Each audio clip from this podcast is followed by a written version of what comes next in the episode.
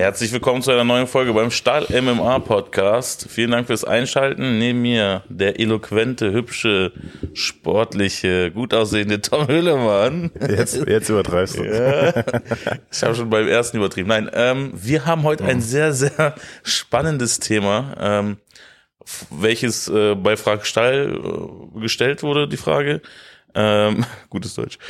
Ähm, und zwar hatten wir die Frage, geht die NFC unter? Und wir dachten, das können wir jetzt nicht einfach so nebenbei mit beleuchten, weil es eine sehr interessante Frage ist, eine sehr, sehr polarisierende Frage. Und wir dachten, wir nehmen uns die Zeit und widmen dem Ganzen eine ganze Folge, weil das ja nicht einfach nur schnell beantwortet ist, sondern das vielleicht sehr, sehr vielschichtige Blickwinkel hat.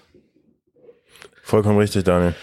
Tom, was glaubst du, warum stellt einer solche Fragen? Beziehungsweise warum kommt der Eindruck, oder wir haben ja keine Frage gehabt, wie geht Wheel of MMA unter, geht Octagon unter? Warum glauben die Leute, dass NFC untergehen könnte? Ich glaube, ähm, die NFC war eine Zeit lang so das Beste, was Deutschland zu bieten hatte an MMA-Veranstaltungen, vor allem Ja. im letzten Jahr. Ähm, und mittlerweile sind echt viele Kämpfer, die vorher bei NFC gekämpft haben, bei Octagon. Jetzt hat diese Woche gerade Max Holzer bekannt gegeben, Gianni Palokai auch, dass die Jungs zu Octagon gehen. Ähm, da gab es auch noch ein bisschen äh, Schwierigkeiten zwischen Max und der NFC. Ähm, und ich glaube, die Frage ist berechtigt, weil halt immer mehr Jungs zu Octagon gehen. Ich weiß nicht, die letzte NFC-Veranstaltung war jetzt nicht so, Berauschend. Ne, war natürlich gute Kämpfe dabei, auch haben gute Jungs gekämpft, aber es war jetzt einfach, äh, ich, zu- ich weiß nicht, ob wir es einfach nicht mitbekommen haben, aber das Interesse für die Veranstaltung war nicht so groß wie bei den Veranstaltungen zuvor. Absolut, ja. Ähm, und ich glaube, dementsprechend kommt die Frage. Ich habe mich auch schon gewundert, ne, ob wir, weil wir hatten ja NFC gerade am Anfang, wir, wir haben uns ja, also treffen uns ja teilweise immer noch zum Gucken, aber davor ähm, hatten wir halt auch so Kämpfe angeguckt, mit denen wir noch nie Kontakt hatten, mit den Kämpfern und dachten, boah, das wird ein Kracher. Das hatte ich jetzt irgendwie nicht. Vielleicht liegt es auch daran, dass wir jetzt viele kennengelernt haben durch Talent Watch. Ich war zum Beispiel unglaublich gehypt auf äh, Daniel Schwind Ja, gegen äh, Masafra. Also weißt du, vielleicht dachte ich mir, dass, weil wir schon so viele kennen oder ein paar kennen, so das Interesse bei den anderen so runtergeht oder wo- woran das liegt, so weißt du, was ich meine? Aber das glaube ich nicht, sondern das siehst du halt auch bei Octagon, dass die sehr gezielt die Kämpfer abwerben, wahrscheinlich, oder denen das bessere Angebot machen.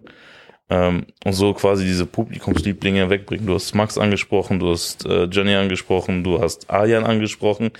Die Liste Ja. geht jetzt weiter. Du könntest äh, Dennis Ilbay nehmen, der quasi auch bei Octagon performt hat. Akipa, der jetzt auch rübergegangen ist zu Octagon, in diesem Octagon-Event. Dulatov ganz vorne. Dulatov, genau. Und ähm, die Frage ist halt, also mö- möchte NFC, möchte NFC diese Rolle beibehalten? Vielleicht sagen die auch, ja, ist okay, das ist so unser. Wir bauen die Leute auf und dann können die weggehen. mehr oder weniger, wir sind ein Ausbildungsverein. Nur das Ding ist, zum Beispiel jetzt, wenn du Fußball anguckst, die werden halt besonders entlohnt. Ja, wenn, keine Ahnung, Dortmund jetzt ein äh, Bellingham ausbildet, dann kriegen die halt 120 Millionen dafür oder so, wenn er wechselt. Beim MMA ist es was anderes. Nee, da hast du als Veranstalter eigentlich gar nichts von. Nee. Du musst also schaffen, quasi, dass die Leute bei dir bleiben. Wie gesagt, das ist ein sehr vielschichtiges Thema, aber da muss man natürlich auch Stück für Stück durchgehen. Warum glaubst du, wechseln Leute zu Octagon jetzt beispielsweise? Ich glaube, der erste Punkt ist natürlich besseres Geld. Mhm. Mehr Geld. Ähm, ich äh, habe jetzt keine Preise im Kopf, aber ich habe mir das Interview von Peter Sobotta reingezogen über den Kampf von Arian bei Octagon, Short Notice eingesprungen. Und Peter hat erzählt, Arian hat in seinem Octagon-Debüt mehr Geld bekommen als Peter bei seinem UFC-Debüt damals vor Mhm. elf Jahren. Ja. Natürlich andere Zeiten, aber ich glaube, wir sprechen da schon von einer anderen Summe, die NSC erstmal einem Kämpfer nicht in die Hand gibt, wenn er das NSC-Debüt gibt. Ja, ja. Ähm, dementsprechend erster Punkt natürlich Geld, zweiter Punkt Aufmerksamkeit. Ähm, Octagon vermarktet die Kämpfer sehr, sehr gut, bringt mehr Zuschauer in die Halle. Ich glaube einfach, die, vor allem die deutschen Leute gucken einfach viel mehr auf eine Octagon-Veranstaltung, ja, 100 Prozent. ähm, weil da halt Leute gehypt werden, wie ein Jungwirt, wie ein Eckerlin und das zieht halt einfach unnormal viel Publikum.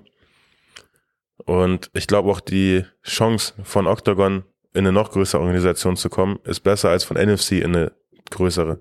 Also ich meine, NFC nicht zu Octagon, sondern NFC UFC ist nicht so hoch die Wahrscheinlichkeit wie von Octagon in UFC zum Beispiel. Man muss, sorry, Nee, das, das waren so meine Gedanken erstmal. Was sagst du? man muss ja sagen, und nochmal, äh, das ist jetzt auch keine äh, Kritik an NFC, es ist halt auch immer eine Ressourcensache. Ja, safe. Und ähm, Safe. du kannst das ja rein unternehmerisch sehen. NFC ist mehr oder weniger noch dieses Startup quasi und Octagon das mittelständische Unternehmen, sage ich mal. Oder vielleicht noch größer. Du musst, oder es gibt nur eine Möglichkeit, auch größer zu werden oder vielleicht, weiß ich nicht, eines der Marktführer zu werden. Du musst halt innovativ sein, du musst eine krasse Idee haben, du musst irgendein USP haben. Also was NFC hat, was Octagon nicht hat. Und das musst du dir entwickeln, wenn du schon nicht mehr Geld hast, mehr Ressourcen. Weil, du hast vollkommen richtig angesprochen, ich glaube, das ist der Hauptfaktor. Mal abgesehen davon, dass meiner Meinung nach Octagon, was Vermarktung angeht, einen sehr, sehr guten Job macht, es geht ja letztendlich um Geld. Das sind alle MMA-Kämpfer, sind Prizefighter. so, das ist, halt deren Job, die müssen damit Geld verdienen. Genau so ist es. Und wenn du in erster Linie nicht mit dem Geld mitkonkurrieren kannst, dann musst du dir was anderes einfallen lassen, um die Kämpfer zu halten. Ja. Das ist halt so dieses äh, große Thema meiner Meinung nach.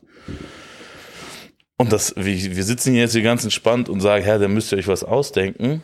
Aber ähm, das klar ist das nicht einfach. Aber das Nein, ist nein, ja safe. quasi die Analyse, die man jetzt machen müsste.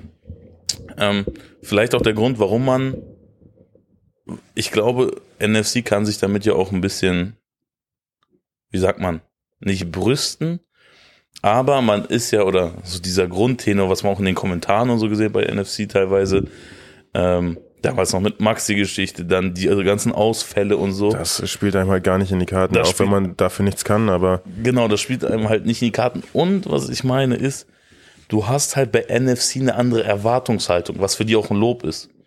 Das hätte jetzt, also wirklich nicht despektierlich gemeint. Ich nehme jetzt mal eine Veranstaltung wie Wheel of MMA, ja.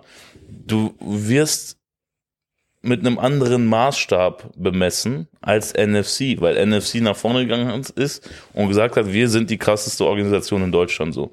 Diesen Anspruch haben die auch mehrere Male wurden die dem gerecht, gerade am Anfang, was hatten die für krasse Veranstaltungen, so, ne? brutal. Das war mit das Beste, was Deutschland bis dahin gesehen hat, ja. Genau so ist es.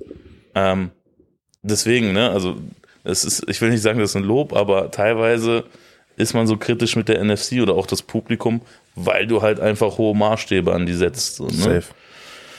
Mhm. Vielleicht nochmal so ein bisschen zur Entwicklung. NFC hat einen super Job gemacht. Octagon kam, erstmal Kurzversion, hat natürlich auch gesehen, mit Eckerlin und Pütz haben die da sehr relativ früh auf das richtige Pferd gesetzt, sag ich mal. Mhm. Und mit genug Geld in der Tasche, weil wie gesagt, Octagon war jahrelang oder ist jahrelang schon ein Riesenunternehmen in Ich Tschechien. wollte sagen, die haben sich in. Tschechien aufgebaut. Das ist, die haben Kohle. Die sind hier schon hergekommen und waren eine sehr gute Organisation. Ja. Genauso ist es. Und haben das Ding halt einfach äh, abgerissen. Ne? Das ist, Alles Konkurrenz mit mehr Geld, äh, mit mehr Ressourcen gekommen und hat's groß gemacht. Ähm, bisschen jetzt die Frage, Octagon, äh, beziehungsweise eher NFC. Siehst du eine Möglichkeit, wie die jetzt, oder fällt dir ad hoc was ein, wo du sagst, okay, das wäre etwas, wie man das quasi mehr oder weniger stoppen kann? Oder glaubst du, dass sie sich wohlfühlen in dieser Position? Wie sind der? Nee, also ich glaube wohlfühlen nicht, ähm, weil NFC hat ja auch schon bewiesen, dass die es anders können. Du hast die ersten Veranstaltungen angesprochen. Damals gab es halt auch noch nicht Octagon in Deutschland. Ähm, ich, also ich kann mir nicht vorstellen, dass man sich wohlfühlt. Ich kann mir vorstellen, dass denen das auch richtig auf den Sack geht. Aber was willst du machen, wenn dir das Geld fehlt? Mhm. Die hauen die Leute ab. Du bietest keine krassen oder kannst nicht die krassen Kämpfe aufstellen wie Octagon zum Beispiel. Ähm, die Leute verlieren das Interesse an dir, ist halt echt hart. So, jetzt war, ich wollte nochmal darauf zu sprechen kommen, die letzte NFC-Veranstaltung war auch am gleichen Tag wie The Cage. Ich, Ja. ich war halt bei The Cage, dementsprechend habe ich NFC auch nicht geguckt. Ähm, hab bei The Cage die Jungs gesehen, die ich kämpfen wollte, mit einem Kevin Enns, mit einem Karan Mosebach. Das waren auch Jungs, die, okay, da gab es die Kooperation NFC und The Cage, aber das sind auch wieder Jungs, die an sich Zuschauer ziehen, die aber dann nicht bei The Cage kämpfen, äh, bei NFC kämpfen. Das ist halt echt schwierig, ja. Das Ding ist ja, da würde ich jetzt so auf die, ähm, also guck mal, ne, nochmal, dieses Ressourcenthema, und das ist keine Kritik. Wir wissen selber, wie schwer es ist, Richtung Sponsoren und so. Da ist halt MMA noch, ne, in den Kinderschuhen, mhm. teilweise. Geht, wird jetzt besser, aber du, ich meine, du hattest ja auch so Sport 1 Connections, ohne dass ich weiß, wie das genau ablief. Das war richtig geil eigentlich. Das ist richtig gut. Die haben es halt verpasst und ich glaube, das hat bestimmt auch mit Sponsoren zu tun oder vielleicht gab es auch bestimmte Wechsel von, du hattest die Kooperation mit dem Maritim, Sport 1 kam langsam und eigentlich hast du jetzt gewartet auf den nächsten Schritt. So weißt du, die standen, waren perfekt, es war alles bereit für den nächsten großen Schritt. Ja. Und statt das ist so ein bisschen, es ist ein bisschen abgeflacht. Ja. Dann, ich, ich weiß nicht warum, dann kam diese Veranstaltung mit Glory zusammen. So im, das war auch, also meine persönliche Meinung, MMA muss in einem Käfig stattfinden. Ja, ähm, Im Ring äh, schon dolle schwierig. Ähm, also ich persönlich als MMA-Fan und als MMA-Kämpfer, ich feiere das, ich feiere es überhaupt nicht. Ja, Macht ja. mir auch dann keinen Spaß zu gucken. Irgendwie geht da echt eine Menge Charakter verloren, was eigentlich MMA ausmacht. Ja. Ähm, aber das hat halt auch Ressourcengründe sehr wahrscheinlich. Safe, ne? aber an sich, die Kooperation mit Glory war geil, aber ich gucke mir lieber einen Kickbox-Kampf in einem MMA-Käfig an, anstatt einen MMA-Kampf in einem Boxring, weißt du? absolut. Wahrscheinlich gibt's da auch nicht großartig Mitspracherecht, wenn Glory sagt, ey, lass mal was zusammen machen oder wenn die die anfragen. Ja, ja. Keine Ahnung, wie es da abläuft. Aber ich kann mir vorstellen, dass da schon die ersten Fans so, wenn ich auf mich beziehe, ich denke mir so, ey, ich habe auch nur gucke ich mir nicht an, was soll die Scheiße, ja, so ja, weißt du? Ja. Übertrieben gesagt jetzt, das ist halt mein, meine Meinung. Mhm. Ähm, aber ich kann mir vorstellen, dass es mehrere Leute gibt, die so denken, weißt du? Wenn wir jetzt mal gucken, glaubst du, weil so vermarktungstechnisch, glaubst du, da ist etwas so, wo man sagt, man müsste die Kämpfer, die bei NFC kämpfen, noch mehr präsentieren, vorstellen, dann noch mehr Welle drumrum machen? Weil das Ding ist ja, es ist ja irgendwo und es ist schwer, weil wenn du quasi so Stars ausbildest, und das hatten die ja auch vor, ja, nennen wir jetzt ein, keine Ahnung, wir haben ja die Liste angeführt. Du bringst die hoch, aber bei einem besseren Angebot, zack, sind die sofort weg. Mhm. Die hatten ja auch das mit den Verträgen, so dass du quasi so richtiger NFC-Fighter bist, aber da hatte ich auch keine Ahnung, wie das genau lief oder wie dingfest das ist und so. Deswegen stellt sich mir die Frage, was die Möglichkeit wäre. Und ich sage dir eins, für mich ist Kooperation so das Ding. Und äh, ich hatte auch das Gefühl, dass die in der Vergangenheit sehr eher sehr, jetzt mal, ich glaube, wir hatten sogar mal ein Video dazu gemacht, GMC, Wheel of MMA, NFC. Ja, genau, genau. Dass die alle mehr so ihr eigenes Brot gebackt haben. Brot gebacken. Brot gebacken haben. Gebacken haben, Alter. Krass. Äh, und ähm, weißt du, nie quasi, also jeder wollte selber das. Ja, aber da hat NFC auch darauf geantwortet, die haben gesagt, ey, wir würden gehen, aber manchmal liegt es gar nicht an denen selbst, sondern auch an den okay. anderen. Ja, ja, ähm, aber das ist jetzt gar nicht jetzt nur auf NFC bezogen. Ja. ich meine, wenn du, sag ich mal, einen großen Player wie Octagon hast und nicht mit, also vielleicht willst du auch mit denen zusammenarbeiten. Ich glaube jetzt auch nicht, dass die da auf Kriegsfuß sind. Ich habe keine Ahnung. So, ne? Ähm, ich auch nicht. Entweder du arbeitest mit denen zusammen oder du musst dich halt mit anderen zusammenschließen, so wie PFL das quasi mit Bellator gemacht hat. Ja, Mann. Um da irgendwie äh, eine Antwort zu finden. Die, die Veranstaltung The Cage NFC war ja auch ein geiles Ding, Alter. Die Location das war, brutal. brutal ja. Location war brutal. Wir hatten echt gute Jungs da, ähm, Lokalmatadon quasi. Äh, die Jungs dann außerhalb. NFC hat welche mitgebracht. Das war eine richtig geile Fightcard, die hat auch richtig Bock gemacht zu gucken. Und man muss ja auch. Sowas muss es mehr geben, weißt du? Und man muss ja auch immer noch sagen, NFC macht, also deren Ansatz und deren Wille quasi MMA in Deutschland groß zu machen, den muss man ja auch in Ehren halten. So, weißt du, was ich meine? Die waren, die hatten schon richtig gute Ansätze oder haben immer noch super Ansätze und äh, tun ja auch ihr Bestes. Ich glaube nicht, dass da jemand böswillig ist oder weißt du, was ich meine? Es ist jetzt wirklich sehr eine objektive Betrachtung. Weil du mhm. hast quasi einen Branchenprimus mit Octagon einen ehemaligen, der so ein bisschen abfällt und es ist quasi die Diskussion, wie kriegst du äh, das wieder hoch?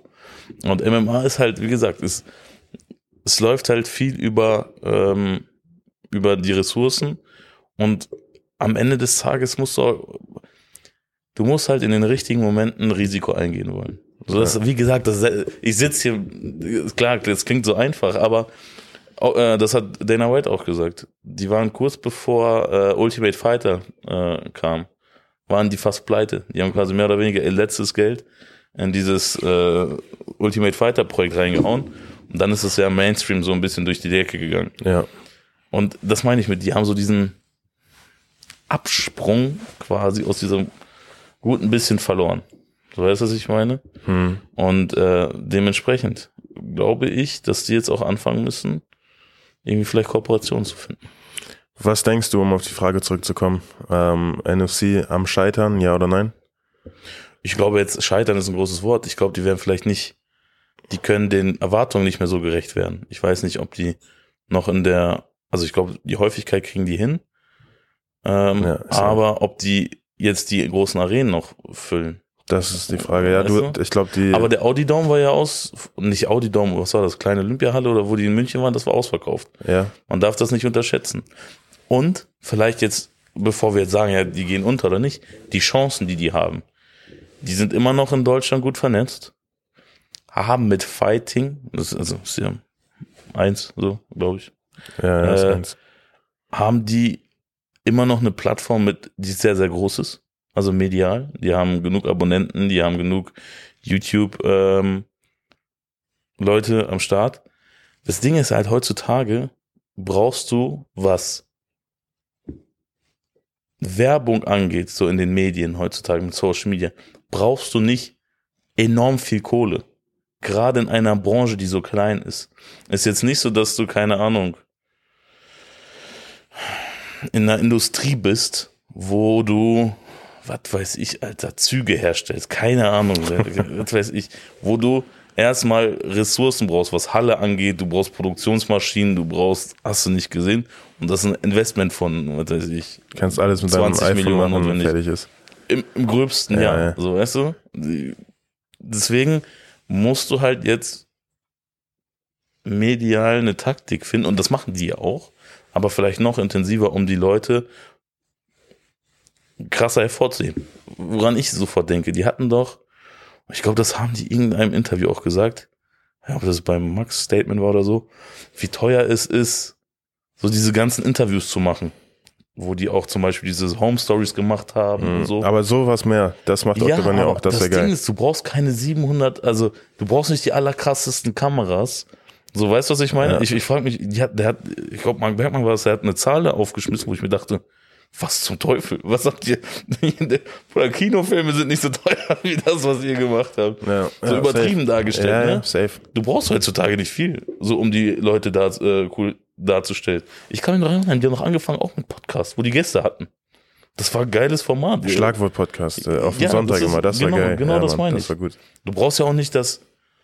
äh, Deren Studio ist geil, du warst ja auch da, ist cool, aber es ist halt auch wahrscheinlich teuer. Ich, Nochmal, natürlich ist das auf ein anderes Level, aber es braucht nicht, es braucht nicht, um. es braucht ja nicht dieses überkrasse Ding für so und so viel Kohle. ja, safe. So weißt du, was ich meine? Und da häufig zu machen mit wenig auf, ich weiß, das ist nochmal, das, ich sitze hier und sage, mach so, mach so, das meine ich gar nicht. Nur ich versuche in dieser heutigen Zeit, in der wir leben, mit Digitalisierung, du brauchst du nicht die krassen Ressourcen haben, um gute Videos zu machen, gute Inhalte zu produzieren. Guck dir heutzutage, jede neue iPhone-Kamera hat eine richtig, richtig krasse Kamera. Reicht vollkommen aus. So, äh, jedes neue iPhone hat eine krasse Kamera. Die sind gut. So, weißt du, du brauchst kein Kino. Ja, safe. Vor allem, das kommt ja eh nur auf YouTube. Die tun so, das ist ja nicht, das kommt ja nicht ins Kino oder so, Bruder. Die Qualität ist eh nicht. Es gucken die meisten über Handy. Das ist jetzt nicht, dass du da irgendwie, weiß ich nicht, Vollkommen richtig. kreativ sein. Aber wir haben natürlich jetzt auch keine Antwort drauf. Das war jetzt so quasi, wir hatten gelesen, dass die Frage kam, einfach mal jetzt so äh, Also ich, ich sage, wenn es so weitergeht, wie jetzt so die letzten Monate, dann ist NSC nächstes Jahr, in einem Jahr, dann Ja, es- sich, also ich- interessiert sich dafür keiner mehr. wir haben halt keine Einblicke und die, du musst halt so ein bisschen, also ich glaube, es führt keinen Weg drumherum, mehr in äh, die Vermarktung zu gehen. Vermarktung ist das A und O. Und zweiter Schritt wäre Kooperation. Weil äh, sonst, sonst ist das nicht möglich. NFC Stallkooperation. Ich meinte eher noch größere, noch tick größer als wir. Ja. Weil das macht ja Cage Warriors ganz gut. Ich weiß, dass die Managementstruktur eine andere, der ist der Eigentümer, ist äh, auch Manager von äh, Paddy Pimplet und so gewesen. Der hat wahrscheinlich auch einen guten Draht zu, zu UFC. Hm. So, aber sei da auf der Hut. Das macht ja auch mit diesem österreichischen, der Veranstaltung, da war auch schon diesen Inferno? Genau, Inferno, Inferno, macht so die Kooperation. Ja, Oder sowas. findet mal vielleicht, ich glaube sogar GMC hat mit PFL was gehabt. Ehrlich? Ich bin mir nicht sicher. Ich glaube, das war GMC-Kooperation. Oder was heißt. Kooperation, aber irgendwie. Irgendwas habe ich da auch mal gehört, ja. Ich bin mir nicht sicher. Was war denn mit NFC und Brave eigentlich? Das war ein geiles Ding. St- Ja. Das, sowas, Alter, das zieht Leute, Alter, das ist geil. Da, da hatten die auch noch richtig geile, äh, da hatten die geile Kämpfe. Da war ähm, äh, Joliton, Ja, Lutherbach hat da gekämpft gegen Grabinski. ja, das waren geile Äh, Dinge. Ja. Da hat auch, äh, wie heißt der? Den haben wir in Schweden kennengelernt. War das dieses Jahr alles noch, die Veranstaltung, oder? Ich glaube, letztes Jahr. Das waren, sicher. das waren echt geile Dinge. Da war hier Holo, Holo- Holodenko gegenüber, wie heißt der? Axel. Axel Soller gekämpft. Soller? Ja, ich glaube, der ist Soller. Ja, Mann. Super, also dieser Axel, brutaler, also ne, war ein super Kampf so. Das hatte richtig, richtig gutes Niveau. Stimmt, guter, guter Einwand. Das war wirklich eine geile Veranstaltung. Nochmal, ich glaube, ist mir wichtig, äh, das zu betonen. Wir kennen, wir haben keine Hintergrundinformationen. Wir, wir sitzen hier so locker und hauen die Sachen so raus. Wir haben keine Ahnung oder wir wissen, wir können uns nur vorstellen, wie schwer es ist in so einer Sportart, wo du quasi wenig gesellschaftliche Akzeptanz hast, das Ding groß zu machen und wir supporten und respektieren den Hustle dahinter und so den Aufwand, den, die- den die da reinstecken. Und alles, was wir jetzt hier gesagt haben, war wirklich aus einer Fanperspektive und einfach mal so locker flockig unsere Meinung runtergesagt. nicht, dass ich meinen NFC-Vertrag nicht mehr kriege. Äh, dementsprechend, Leute, vielen Dank fürs Zuhören. Ähm, wirklich sehr, sehr spannendes Thema. Am Mittwoch kommt äh, jetzt mit den restlichen Fragen wieder eine Frag-Steil-Folge. Auch sehr, sehr interessante Sachen dabei. Stellt weiter Fragen. Hilft uns sehr, coolen Content mit euch zu generieren. Dementsprechend folgt diesem hübschen jungen Mann bei Instagram, abonniert den Kanal und wir sehen uns. Schönen Sonntag euch noch. Leute, Ciao. haut rein. Ciao.